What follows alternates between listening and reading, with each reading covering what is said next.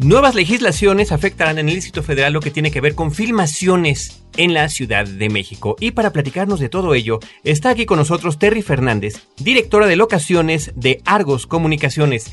Ella ha estado involucrada en películas, comerciales y telenovelas grabadas y filmadas en la Ciudad de México. Bienvenidos a Cinemanet. El cine se ve, pero también se escucha. Se vive, se percibe, se comparte. Cinemanet comienza. Carlos del Río y Roberto Ortiz en cabina.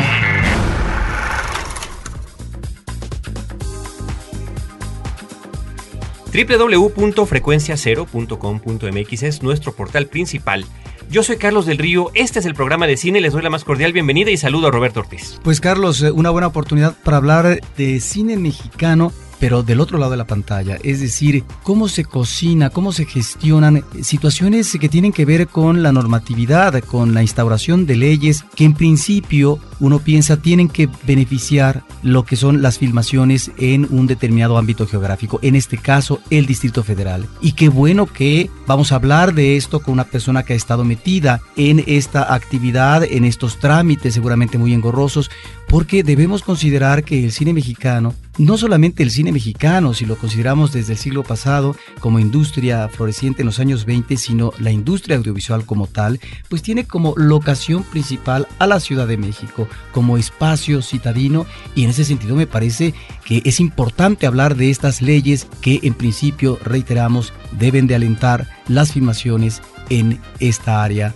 tan querida como es el Distrito Federal. Y es por ello que agradecemos la presencia de Terry Fernández que nos brindará a través de su charla pues todo lo que ha vivido en este tipo de trabajos, primero en el trabajo formal de lo que tiene que ver con grabar o filmar en la Ciudad de México, toda la serie de tramitología que de repente hay que, hay que tener. Ella ha estado en más de 5.000 locaciones distintas en la Ciudad de México a lo largo de muchos años. Terry, bienvenida y muchísimas gracias por acompañarnos y compartir con el público todo lo que has vivido, toda tu experiencia tanto en la cuestión laboral como en la tramitología o en el fomento al fomento del cine mexicano. Pues muchas gracias por invitarme y así como lo dices, es correcto, ha sido una, a lo largo de muchos años, de los últimos 10 años, ha sido una tramitología verdaderamente engorrosa y expuesta a la discrecionalidad de diversas eh, eh, delegaciones y organismos que habían visto a cualquier grupo oh, de filmación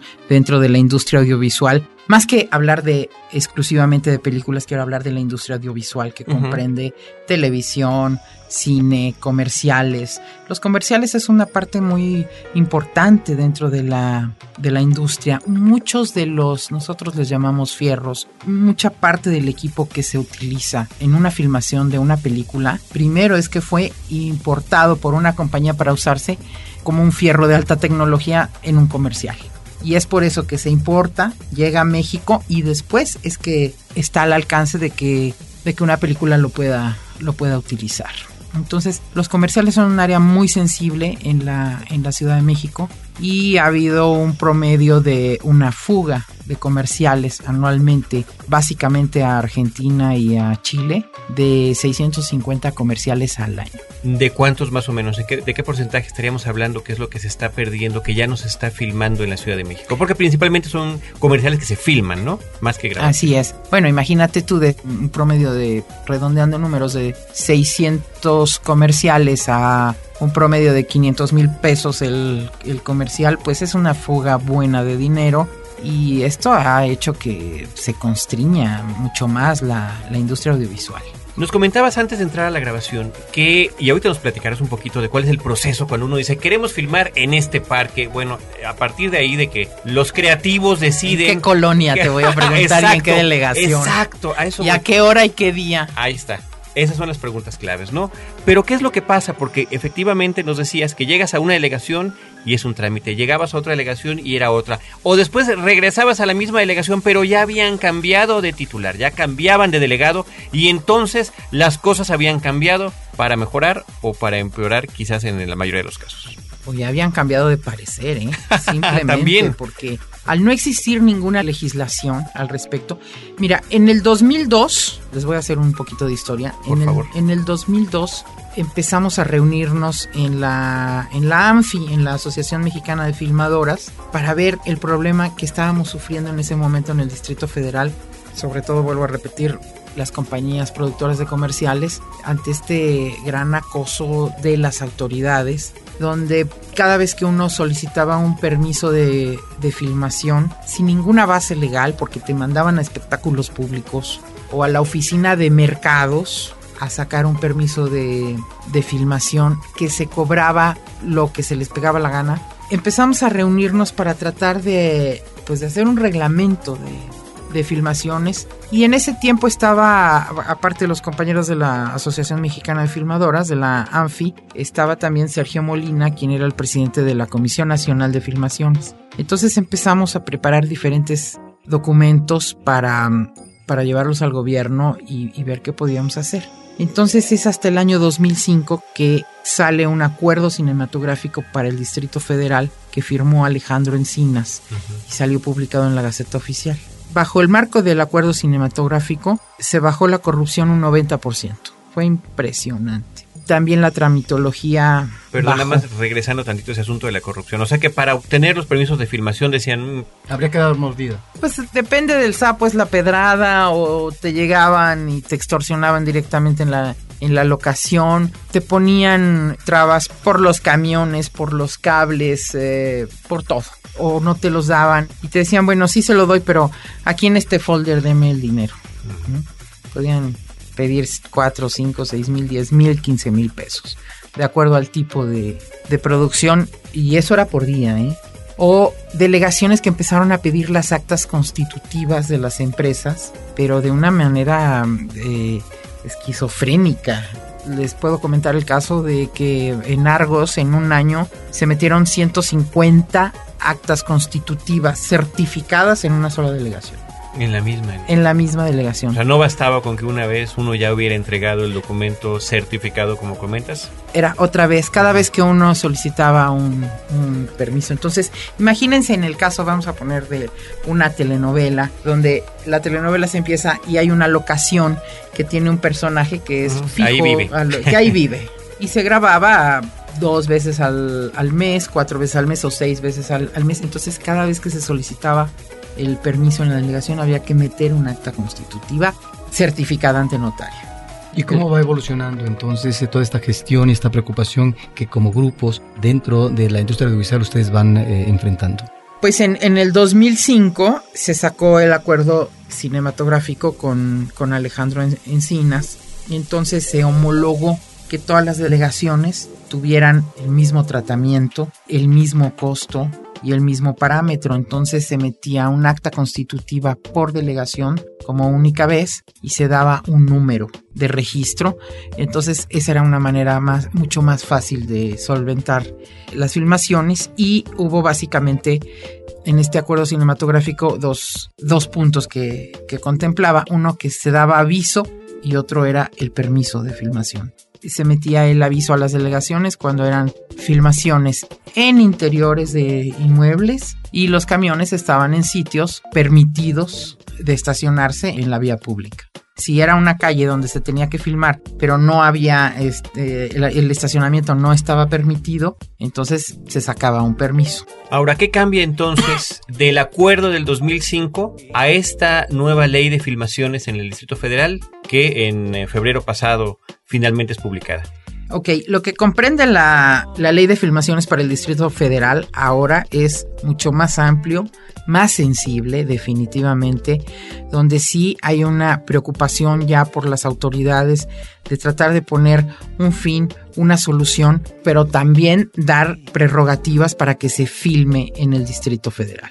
Entonces eso creo que va a beneficiar a toda la industria en general, se va a manejar bajo otros parámetros. Se forma la, la Comisión de Filmaciones para el Distrito Federal, entonces todos los trámites de filmación en el Distrito Federal van a ser a través de esta comisión, quien va a ser la que va a expedir, a solicitar y a revocar también los permisos. Correcto, entonces ya directamente en una sola instancia, independientemente de cuál sea la delegación, ya van a poder hacer todos esos trámites. Ahora, si estaban los legisladores en, en estos eh, pláticas que ustedes tuvieron como industria, con ellos sí estaban sensibles a, a cuáles sean las inquietudes Sí, cuando se empezó a hacer la ley de fomento al cine, que, fue una instancia de, de Tomás Pliego y básicamente y de Mauricio Toledo, de ahí se, se insertó la ley de, de filmaciones, porque quedaba una cosa trunca con la otra. Iba a haber una ley de fomento al cine, pero sin una regulación de filmaciones para el Distrito Federal,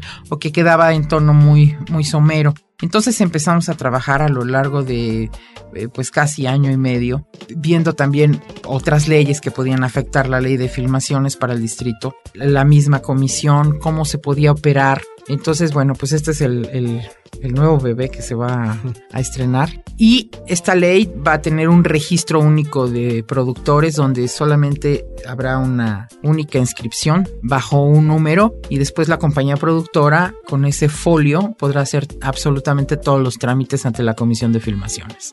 Ahora, estamos ante una situación muy peculiar que tiene que ver con la forma como se trabajan los mecanismos en la burocracia mexicana, porque hay un dato que me parece revelador. Esta industria audiovisual, donde están efectivamente eh, los programas de televisión, los comerciales, eh, la cinematografía, resulta que genera al Distrito Federal al año el 4% del Producto Interno Bruto y además eh, cerca de 400 mil empleos formales e informales. Estamos entonces ante un universo muy rico que entonces eh, era con prepotencia, supongo, con un manejo de gran menosprecio por parte de los funcionarios o de los delegados, porque lo que les interesaba seguramente era tener su mordida más que alentar algo que finalmente va en beneficio de los ingresos de la Ciudad de México, ¿o no? Así es, digo, ve Hollywood los ingresos que tiene como ciudad simplemente, ¿no? Gran parte de lo que el estado de California genera es por su industria audiovisual. Eh, me parece muy interesante el dato que das del, del 4%, sin embargo, ahí hay un dato que dice el 400 mil empleos. Entre formales e informales. Eh, entre formales e informales. Fíjate que yo no le llamaría informales, eso se los, se los dejo a los a los señores tiangueros. Eh, son empleos directos e indirectos, porque informales es bueno los que están en la, en la calle, entonces... Lo, lo, que antes le llamamos el subempleo, ¿no? El subempleo. Y esto no, porque todas las compañías productoras pagan impuestos. Todas tienen un contador, todas tienen un alta de hacienda. Entonces no existe la, la informalidad en ese, en ese sentido. Lo que pasa es que cuando se forma una, una producción, esa producción toma diferentes campos de básicamente de microempresas que son a su vez las que van a, a, a proveer a esa producción de todos los insumos que necesita. El servicio de alimentación, la renta del equipo, la renta de campers, de camionetas para el transporte del personal de producción. Entonces son muchas empresas también las que, agencias de modelos, que se pueden ver inmersas para poder hacer una, una producción. Estamos platicando con Terry Fernández acerca de la situación de las filmaciones y grabaciones de la industria audiovisual en la Ciudad de México. Vamos a hacer una pequeña pausa y regresamos con ustedes. Cinemanet está de intermedio. Regresamos en un instante. Porque nuestros oídos están hambrientos de música auténtica. Rebelión, un podcast de frecuencia cero contra la música de plástico. www.frecuenciacero.com.mx Ahora, diseñar y hospedar su página web será cosa de niños. En tan solo cinco pasos, hágalo usted mismo sin ser un experto en Internet. Ingrese a suempresa.com y active ahora mismo su plan. Suempresa.com, líder de web hosting en México. Porque sentirse bien es cuestión de decisión. Frecuencia positiva. Frecuencia positiva. Un podcast de frecuencia cero. Pláticas íntimas a puerta abierta. www.frecuenciacero.com.mx Cinemanet.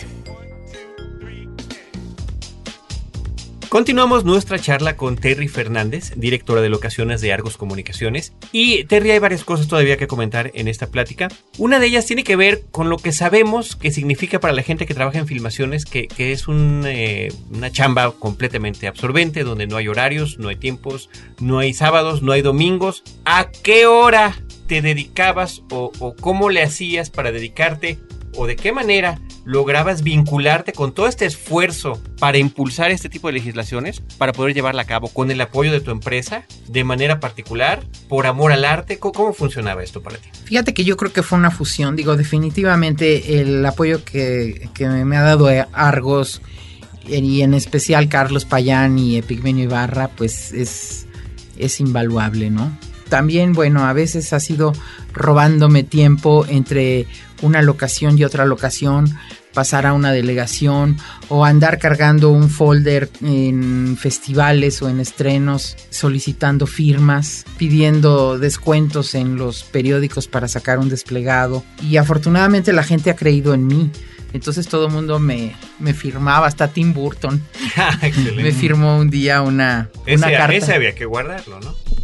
Esa la tengo. Entonces. Eh, Entregaste las copias nada más. entregué las copias. Entonces sí, fue una, fue una labor de, de, muchos años y también yo creo que la misma desesperación de los compañeros de, pues tanto de películas, de comerciales, de cortometrajes, por tratar de, de filmar en la Ciudad de México, porque no estamos haciendo nada malo. Somos empresas que tal vez lo único que tenemos de raro es que en lugar de que la gente vaya a una empresa, la empresa se traslada uh -huh. a un sitio y esto es la, la locación. ¿Y por qué filmamos en una locación?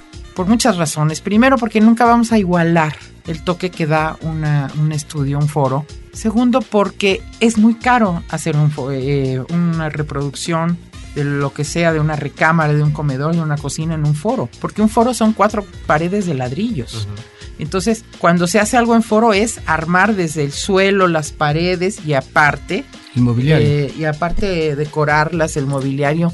Entonces, para una escena que pueda probablemente durar tres minutos, cinco minutos, es muy, muy caro. Por eso es que salimos y se hacen los trabajos en, en campo, que son las, las locaciones. Creo que el Distrito Federal es una ciudad maravillosa para filmar.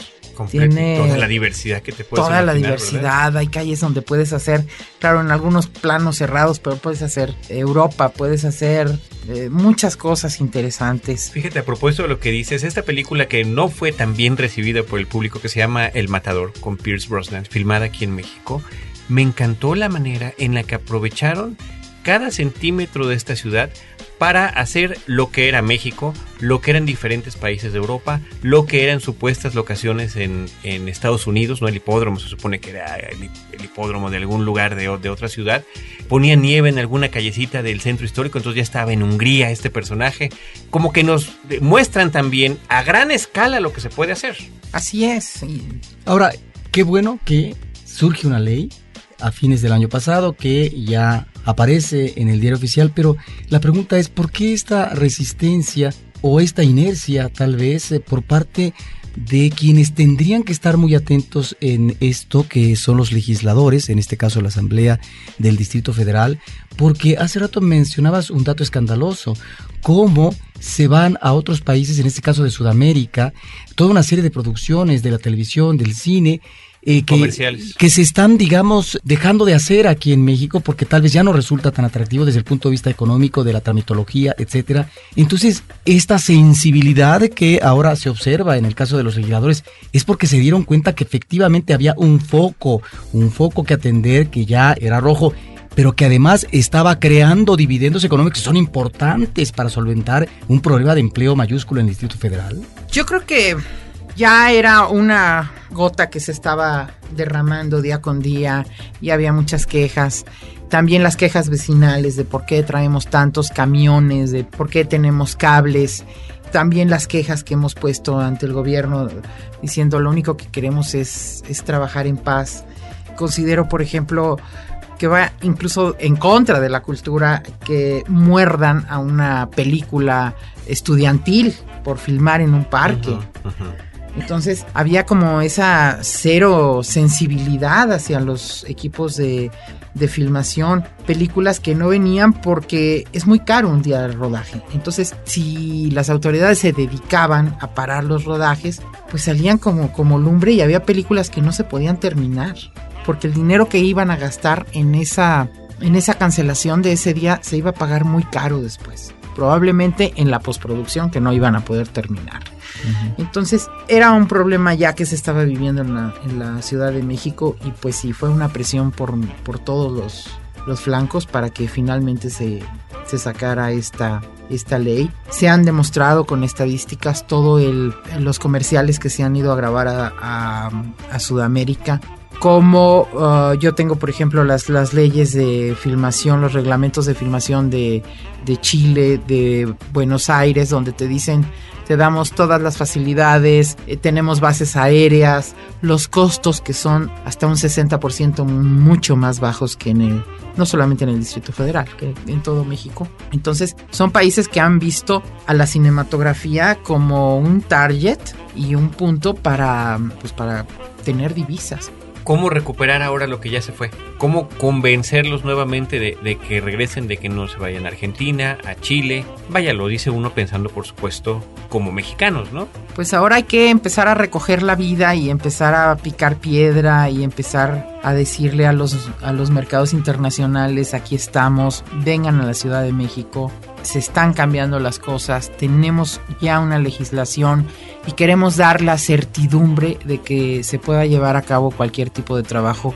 eh, de la industria audiovisual en la Ciudad de México con lineamientos, con reglas que tendremos que, que, seguir las compañías productoras, pero también bajo una ley que el gobierno pues tendrá que, que defender. Terry, pero del dicho al hecho sí se están dando las cosas, porque una cosa es que finalmente esté escrita, ya está aquí la ley y ya no van a haber las mordidas, ya no va a haber tantos trámites burocráticos que realizar. Sí va a pasar, sí está pasando, sí se está transformando. Pues esa es mi carta a Santa Cruz.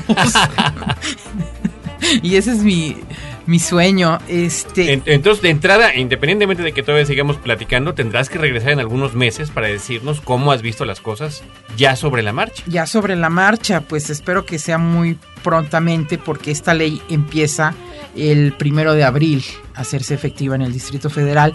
Y una cosa que yo veo muy auspiciosa y favorable es que la Comisión de Filmaciones va a estar bajo el cobijo de la Secretaría de Cultura. Uh -huh. eh, la licenciada Elena Cepeda de León, que es la Secretaria de Cultura, ha sido muy, muy sensible con el tema. Estuvo presente en todas nuestras charlas de, con los diputados, viendo la problemática que había. Y el cine, pues finalmente es un acto de, de cultura de un país. No, no se puede ni acallar ni se puede someter, ni se puede silenciar. Hay que seguir filmando porque es una parte de, de lo que está sucediendo en, en, nuestras vidas cotidianas. El cine es un reflejo de nuestra sociedad. Entonces no podemos dejarlo pasar. Es un reflejo de la sociedad y lo importante es que a partir de esta ley existen reglas claras para poder trabajar, ¿no? Sin tantos problemas como antes. Al mismo tiempo, pareciera que hay eh, como una visión de conjunto, porque no solamente se aprueba a fines del año pasado la ley de filmaciones del Distrito Federal, sino también una ley de fomento al cine mexicano. Es decir, que trata de incidir en lo que debe de ser el incremento a la producción cinematográfica, a partir de que, a partir de un fideicomiso, que supongo no sé de dónde va a surgir el dinero, si emana exclusivamente del gobierno, en este caso del Distrito Federal, o de otros uh, organismos, para poder apoyar la producción.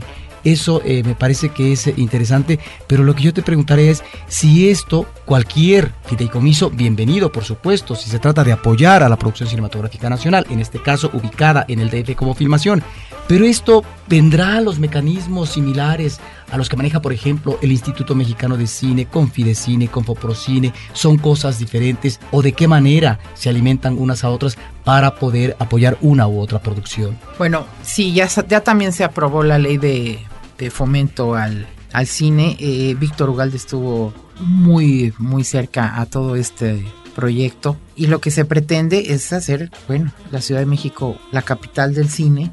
Entonces, si ya hay una ley, pues también tiene que haber un fomento. Se va a, pues a dar apoyos no solamente financieros sino también de facilidades para todas aquellas producciones o coproducciones que se realicen en la Ciudad de México. Va a haber un festival, un festival de, del fomento al, al cine.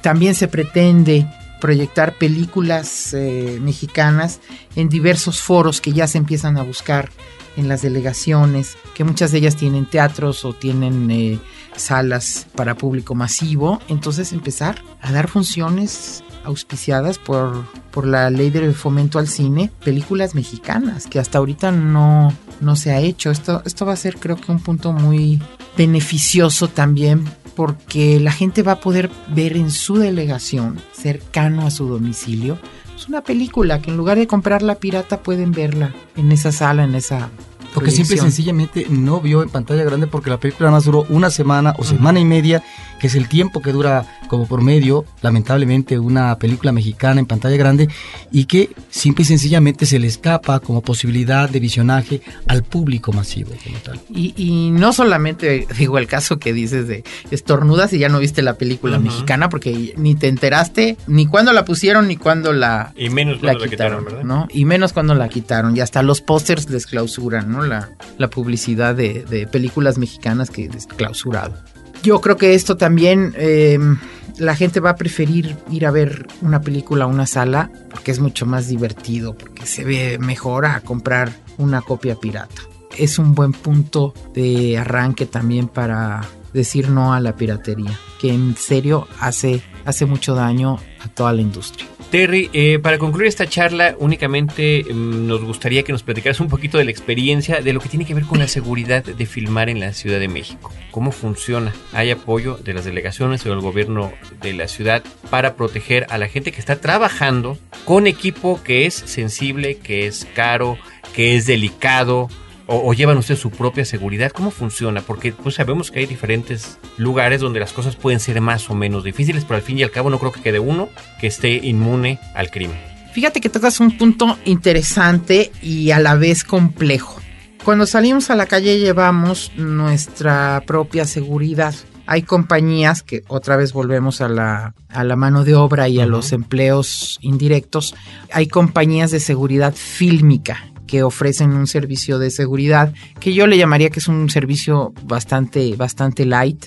Estas compañías nos, nos ayudan a tener un apoyo en las mañanas muy temprano para eh, apartar lugares en vía pública para que cuando lleguen los, los camiones de filmación que traen todos los, los insumos de la, de la, producción se puedan estacionar. En la medida en que nosotros no tengamos esos espacios libres, en verdad se arma el caos.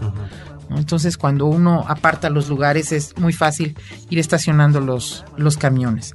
No podemos pasar inadvertidos porque un grupo de, de filmación de una telenovela o de un comercial o de una película pues va a ser de por lo menos 80 personas entre choferes, actores, eh, equipo de producción, técnicos. Entonces es eh, la misma gente como que intimida a los maleantes cuando los ha llegado a ver. Yo me he topado con, con grupos así, pero casi siempre es una, es una reacción que se revierte, porque como hay gente en la calle, curiosamente donde hay filmaciones no se asalta. Ahora, a nivel de equipo, pues si tú traes eh, como turista o como ciudadano una cámara de video portátil, probablemente seas carne de cañón para muchos asaltantes. Pero una cámara de 35 milímetros o, un dolly, dime tú quién se lo va a llevar, ¿no? No, amén de que es equipo muy especializado, ¿no? Es muy difícil. Ahora, sí me ha tocado, por ejemplo, eh, estábamos haciendo una telenovela en una ocasión en la colonia San Simón y había un grupo ahí de pandilleros que de plano llegamos a negociar con ellos y les dije, por favor no me asalten a nadie en el tope. Ya me enteré que a las 6 de la tarde salen a asaltar gente y me contesta uno de ellos, este, no, pues es que estamos trabajando. Dije, pues yo también, maestro, entonces déjame, trabajemos en paz, ¿no? Vete tú a otra zona y déjame en paz a mí.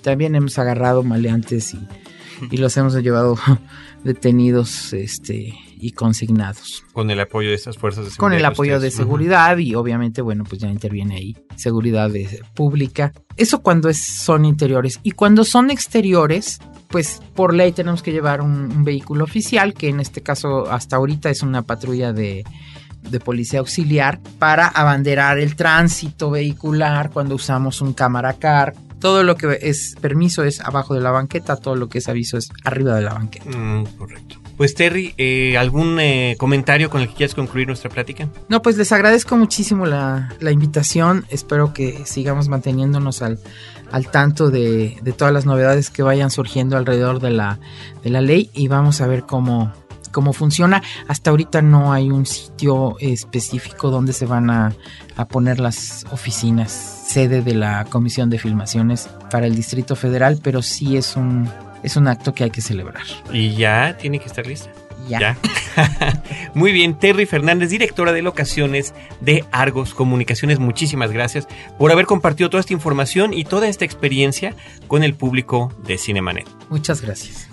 Desde esta parte, Roberto Ortiz y un servidor Carlos del Río les agradecemos que nos hayan acompañado, agradecemos a nuestro productor Abel Cobos aquí en la versión de podcast y le recordamos a nuestro público que también pueden escuchar Cinemanet en vivo en la zona metropolitana de la Ciudad de México todos los sábados de 10 a 11 de la mañana a través de Horizonte 107.9 FM, donde los esperamos con cine, cine y más cine. Cinemanet termina por hoy. Más cine en Cinemanet.